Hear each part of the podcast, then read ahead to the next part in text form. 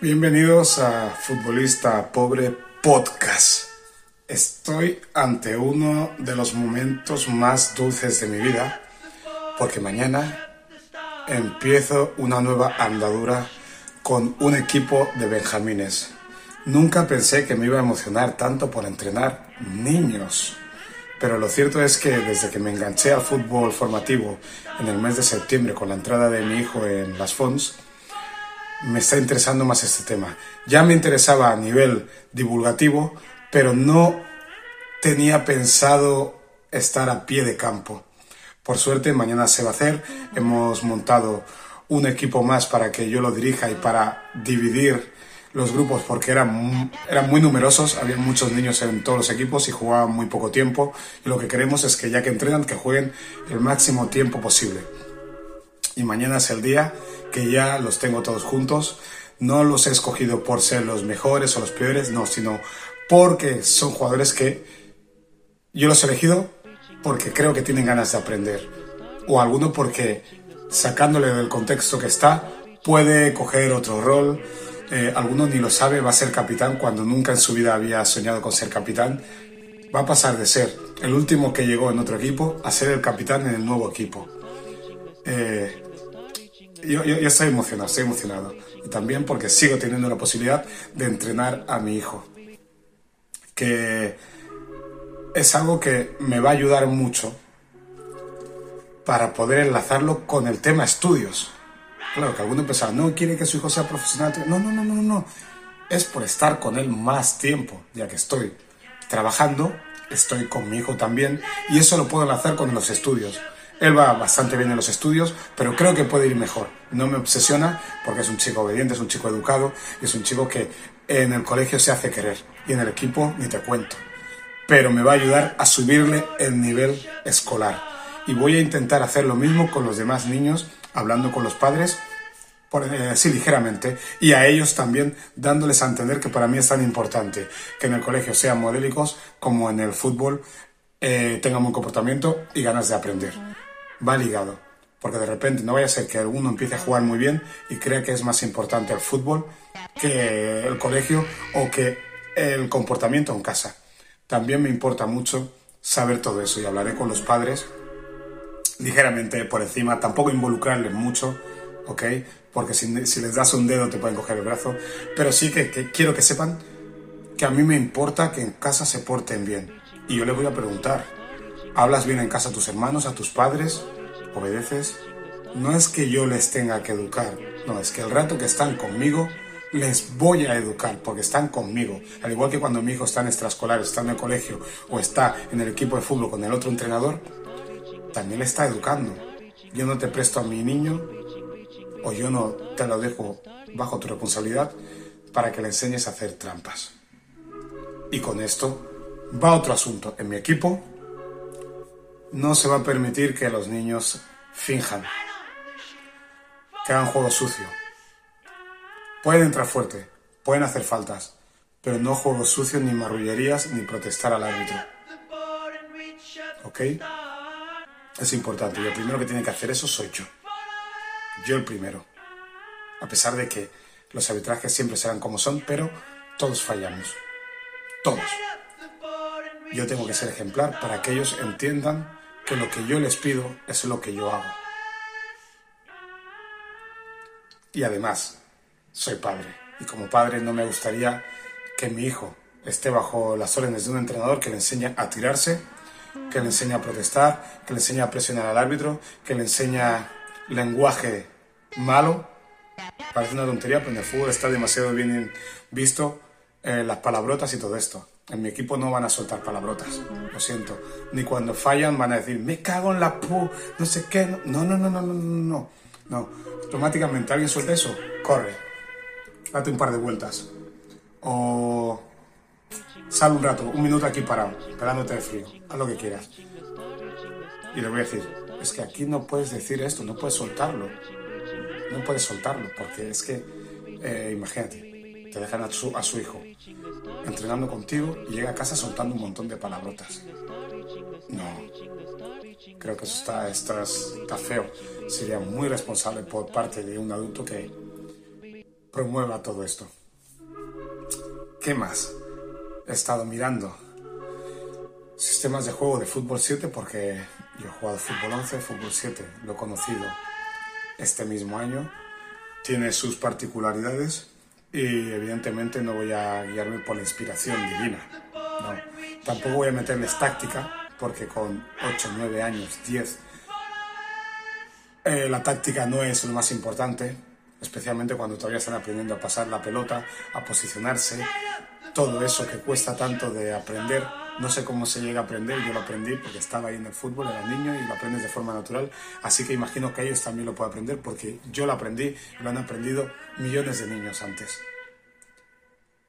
El tema es cómo, entonces me toca informarme, formarme para entender las metodologías de cómo enseñarles. Pero sobre todo van a jugar, jugar, jugar, jugar, jugar, jugar, jugar, porque jugando es como se aprende. Quiero que la calle la trasladen al campo de fútbol y ahí ponerle unas pautas. Pero quiero que el juego callejero lo metan en el campo de fútbol. Y cuando hablo de juego callejero me refiero al más libre, al más imaginativo, no al más ferrullero. No, no necesito eso. Por eso la primera semana, que no hay partido, van a hacer partido los tres días de entrenamiento. Partido, partido, partido, partido. Porque como dijo Jurgen Klopp en una entrevista que tengo en mi página web jacintoala.com, él cuando llega un jugador nuevo le deja ser él mismo para entender cuáles son sus fuertes, cómo se comporta, cómo se relaciona con los compañeros. Entonces no le da mucha información, le mete en el grupo y, y lo observa. Eso es lo que voy a hacer yo con ellos.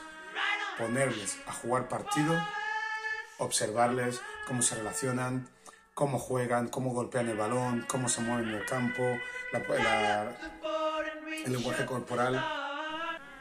Eso sí, tener a tu hijo al mando tiene sus problemas. Tiene sus problemas porque puede llegar a confundirse y creer que, que tiene algún privilegio. Y eso no, no, es así. Cuando somos padres, somos padres. Cuando somos entrenadores, somos entrenadores. Y eso que tengo claro. Pero más que entrenadores, formadores. ¿Ok?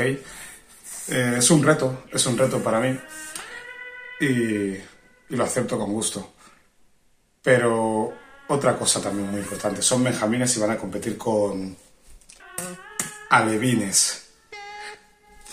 El tema de la fuerza va a ser un problema y tengo que buscar la manera de que tengan una manera de jugar que evite, sobre todo en ataque, las disputas de uno contra uno, los golpes físicos, los golpes físicos, las cargas y todo esto, porque eh, a nivel de fuerza ya tendrán desventaja. Así que hay que buscar la manera de que sean invisibles es difícil porque todavía no tienen la psicomotricidad tan desarrollada como para ser ágiles y tocar, pasar, moverse. Pero eso es cuestión de repetirlo, de mucho juego y que vayan teniendo la intuición a la hora de las segundas jugadas, de pasar y moverse. Es súper difícil, ¿eh? es súper difícil. Pero se puede hacer. No estoy pidiendo nada que no haya hecho nadie antes.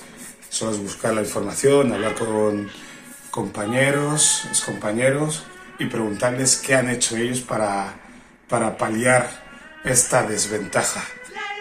Estamos preparados para perder, evidentemente. Y eso es importante, pero hay que mandarles el mensaje de que no somos perdedores, que estamos preparados para perder, pero cada vez vamos a intentar perder de la mejor manera posible, compitiendo, compitiendo. Que quizás tres partes las juguemos bien o bien o que aguantemos y a lo mejor la cuarta nos desmoronamos. No lo sé, tengo que verles todavía esta semana y ver a qué podemos aspirar, qué les puedo pedir en función de la psicomotricidad que tengan, el conocimiento de fútbol que tengan y las ganas. Las ganas las tienen, pero espero que no se desvanezcan. Luego hay algún jugador que en otros equipos han tenido un comportamiento un poco disperso y tengo que canalizar esa dispersión y esa energía en algo positivo, dándoles roles, dándoles importancia, haciéndoles sentir eh, partes importantes y que les dé vergüenza distorsionar el grupo. ¿Es manipulación? Puede ser, pero el tema es que vean que sus acciones negativas tienen consecuencias para el resto del grupo y eso se llama compromiso.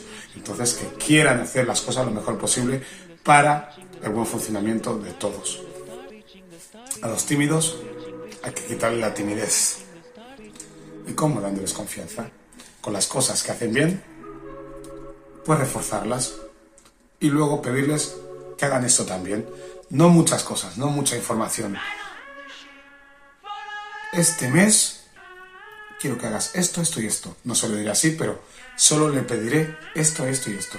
Que controles y que pases, que controles y que pases, que controles y que pases. Cuando yo ya vea que lo tiene interiorizado, ya le diré, ahora quiero que controles y que chutes. O que marques de esta manera. O que robes el balón de esta manera. Dos, tres cosas con las que se sientan cada vez más cómodos y que tengan más controlados más interiorizado. Eh, que yo les mire y diga, hostia, que está haciendo exactamente lo que le dije, lo está entendiendo, lo ejecute mejor o peor, lo está entendiendo. También tengo que mirar cómo enseñar a chutar a un niño que ha aprendido a pasarla bien, pero a chutar, chuta como si no supiera pasarla. No sé, porque los pases los hace bien, bien dentro de lo que es su nivel, pero cuando chuta un penalti mismo, el pie de apoyo lo pone de cualquier manera. Digo, ¿cómo puede ser que los pases los haces fuerte y los penaltis casi te estás cayendo? Tengo que averiguar cómo se enseña todo esto. Yo lo aprendí, no recuerdo que nadie me lo enseñase, fue a base de jugar, jugar, jugar, jugar, jugar.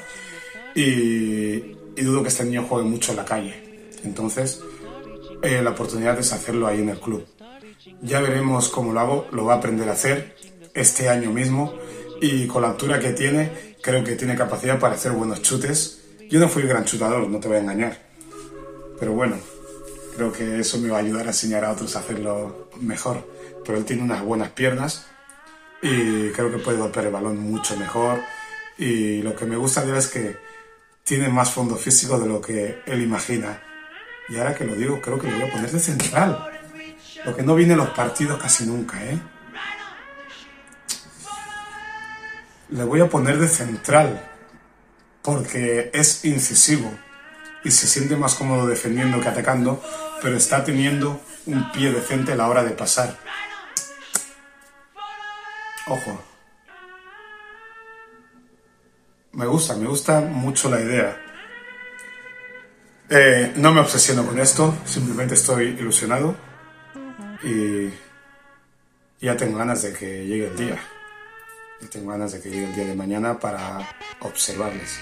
Simplemente para observarles. Yo os iré contando cómo va todo esto.